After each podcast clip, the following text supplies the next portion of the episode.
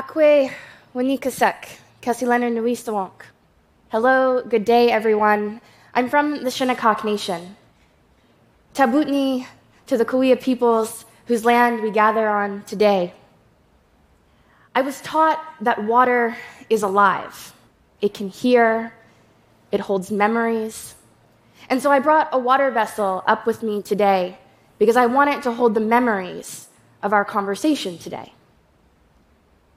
Who gets legal rights? History has shown us some people, but not others. In the United States, indigenous peoples like myself were not citizens under the law until 1924. My Shinnecock ancestors, pictured here, were not citizens under the law. Then why do we claim to be nations governed by the rule of law if some people are protected but not others? Because it remains one of the best ways to fight injustice. And as Indigenous people, we know injustice a dear friend, mentor, water walker, Nokomis, grandmother Josephine Mandamin Ba. She told me of a prophecy that comes from her people, the Anishinaabe of the Midewiwin Society. And in that prophecy, she told me that it tells of a day that will come where an ounce of water costs more than an ounce of gold.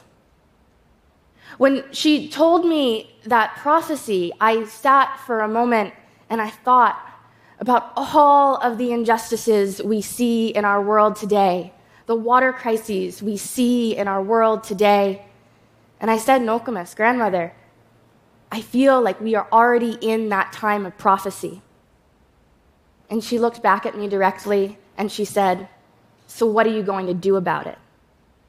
That's why I'm here with you today because I believe that one of the many solutions to solving the many water injustices we see in our world today is recognizing that water is a living relation and granting it the legal personhood it deserves.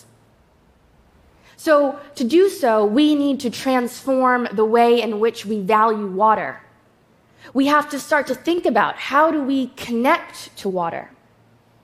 Usually, someone might ask you, What is water?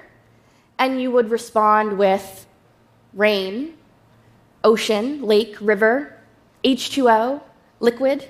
You might even understand the sacred essentiality of water and say that water is life. But what if I asked you instead, who is water? In the same way that I might ask you, who is your grandmother? Who is your sister? That type of orientation fundamentally transforms the way in which we think about water, transforms the way in which we make decisions about how we might protect water. Protect it in the way that you would protect your grandmother, your mother, your sister, your aunties. That is the type of transformation that we need if we are going to address the many water crises we see in our world today. These harrowing water crises that have streamed across our digital devices in countdowns to day zero the point at which municipal water supplies are shut off. Places like Cape Town, South Africa, where in 2018 residents were limited to two minute showers and 23 gallons of water per day per person. Or just this past summer, where the mismanagement of water led the streets of Chennai to be lined with thousands of plastic water jugs, as residents waited hours for water tankers to deliver water first by rail, then by truck to meet their daily needs. Or even here in the United States, one of the most developed nations in the world, today Flint, Michigan still does not have clean water. But you are likely unfamiliar with these water crises, such as Nishnawbe First Nation in Northern Ontario, Canada, where residents have been on a boil water advisory since 1995 or Grassy Narrows First Nation, which for decades has been dealing with water contamination from the paper mill industry, and where a recent study found that nearly 90% of the indigenous population has some form of mercury poisoning causing severe health complications. Or even among the Navajo Nation. Pictured here is the Animas River on an early morning in 2015 prior to the Gold King mine spill. After the spill leaked millions of hazardous mine waste into the river system, this was it later that day. Today, the Navajo Nation and the Diné people and the river itself are still trying to recover from contamination. Or even right here in Palm Springs, California, where the Agua Caliente Band of Cahuilla Indians has been fighting for decades to protect groundwater from exploitation so that future generations can not only live but thrive in their homelands as they have since time immemorial. You see, a recent study by Dig Deep and the US Water Alliance found that race in the United States is the strongest predictor of water and sanitation access. And that for us as Native American people, we are the group most likely to have access issues as it comes to water and sanitation. So, as an Indigenous legal scholar and scientist, I believe that many of these water injustices are the result of the Western legal system's failure to recognize the legal personhood of water. And so we must ask ourselves who is justice for? Humanity alone? We've granted legal personhood to corporations. In the US, the Supreme Court found in Citizens United that a corporation was a person with similar protections under the Constitution, such as freedom of speech, and applied similar reasoning in Hobby Lobby, finding that a corporation had the right to freedom of religion and defense against implementation of the Affordable Care Act for its employees. Now, these are controversial cases. And as a Shinnecock woman and a legal scholar, they make me question the moral compass of the Western world, where you can grant legal personhood to a corporation, but not nature. You see, legal personhood grants us the ability to be visible in a court of law and to have our voices heard as a person protected under the law. And so, if you can grant that to a corporation, why not the Great Lakes? Why not the Mississippi River? Why not the many waterways across our planet that we all depend on to survive? We know we are in a global climate crisis, but globally, our waters are also threatened, and we are facing a global water crisis. And if we want to address these crises in our lifetime, we need to change. We need to fundamentally transform the way in which we value water. And this is not something new for us as Indigenous peoples.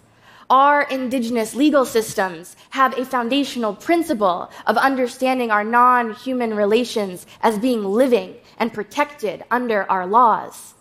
And even for the Western world, environmental legal theorists have argued for the rights of nature since the 1970s. But we need to do better. We need to change. And we need to grant legal personhood to water because it affords the following rights and protections. It grants water the right to exist, flourish, and naturally evolve. And most of all, it protects the water from us, from human beings that would do it harm from human caused climate change impacts, from pollutants, and from man made contamination.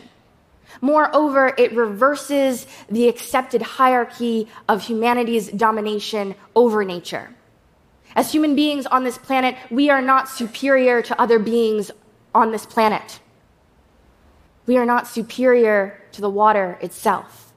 We have to learn how to be good stewards again. We often imagine that the world is filled with infinite water. In fact, it's not. This planet, Ogi, Mother Earth, has very finite freshwater resources.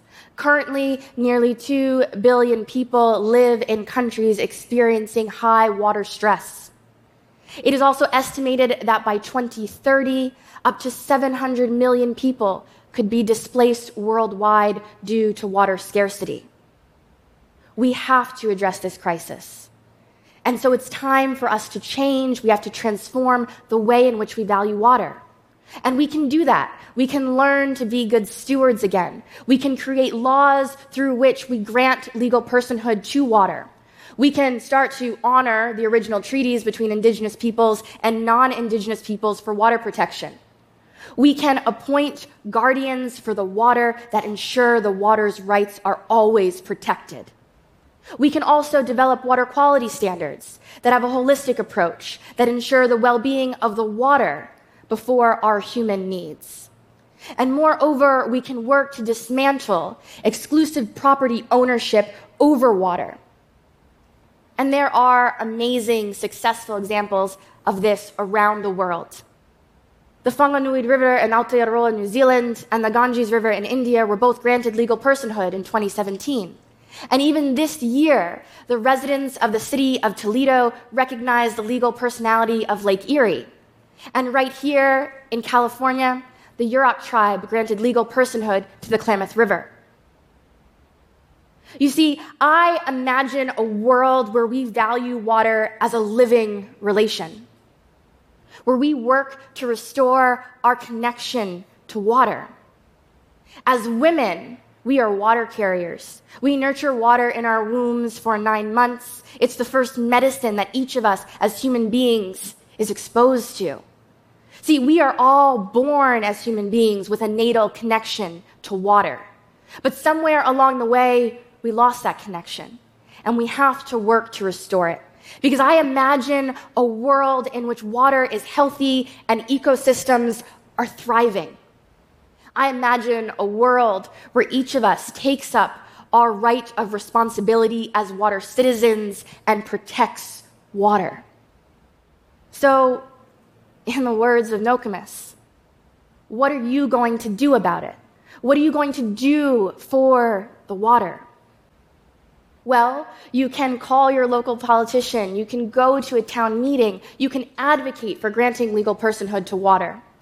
You can be like the residents of the city of Toledo and build from the grassroots and craft your own legislation if the politicians won't write it, recognizing legal personality of water.